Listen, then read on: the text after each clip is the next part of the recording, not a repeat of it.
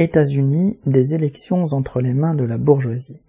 Le 8 novembre, les élections de mi-mandat aux États-Unis étaient marquées par le contexte de forte inflation pesant sur tous les salariés. Certes, les gesticulations politiques des républicains et démocrates ont occupé le devant de la scène médiatique, mais la crise économique qui s'approfondit pour le monde du travail a bien plus de conséquences que le jeu de bascule entre les deux partis traditionnels de la bourgeoisie américaine.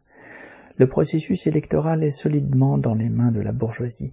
16,7 milliards de dollars ont été déversés dans le financement des campagnes des candidats républicains et démocrates, un record pour des élections de mi-mandat.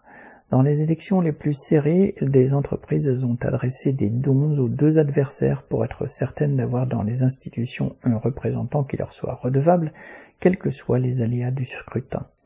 La progression des républicains à la Chambre des représentants va rendre la seconde moitié du mandat présidentiel du démocrate Biden plus compliquée. Pour ce qui est du Sénat, les résultats étaient encore incertains. Les républicains ont eu beau jeu de mettre la poussée inflationniste sur le dos de Biden, lui qui avait gagné l'élection présidentielle de 2020 en mettant tous les problèmes au compte des scandales, incohérences et grossièretés réactionnaires et racistes de la présidence de Trump mais les uns et les autres dédouanaient ainsi le capitalisme en crise.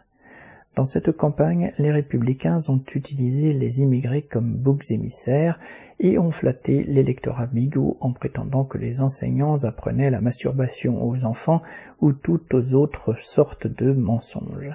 S'ils ont pu progresser, c'est que les démocrates au pouvoir ont déçu leur électorat, même en tentant de se poser en défenseur du droit à l'avortement. En 2020, Biden avait promis de créer de citation bons emplois avec de bons salaires fin de citation. Mais l'inflation ronge les salaires qui sont de moins en moins entre guillemets bons. Les travailleurs les moins bien lotis doivent enchaîner deux emplois pour s'en sortir. En septembre, l'inflation était officiellement de 8,2% sur un an. C'est une moyenne, car les prix de l'alimentation ont augmenté de 11,2% et ceux de l'énergie de 19,8%.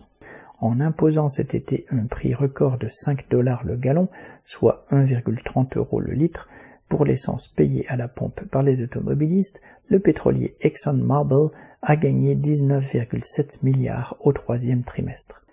L'aide massive de l'État fédéral aux entreprises pendant la période du Covid n'a pas cessé. Elle a pris ensuite la forme de plans de relance de centaines de milliards de dollars qui dopent les profits et l'inflation.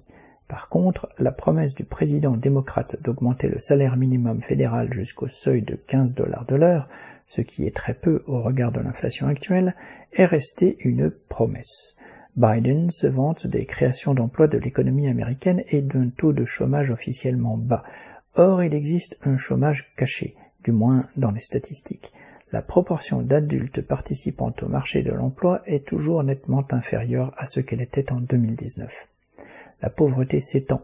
Sous l'effet d'un accroissement des inégalités sociales, le recul de l'espérance de vie, déjà perceptible avant la crise du Covid, s'est aggravé elle est inférieure de 5 ans à ce qu'elle est en France et place la population des États-Unis, pays le plus puissant de la planète, au niveau de celle de la Colombie.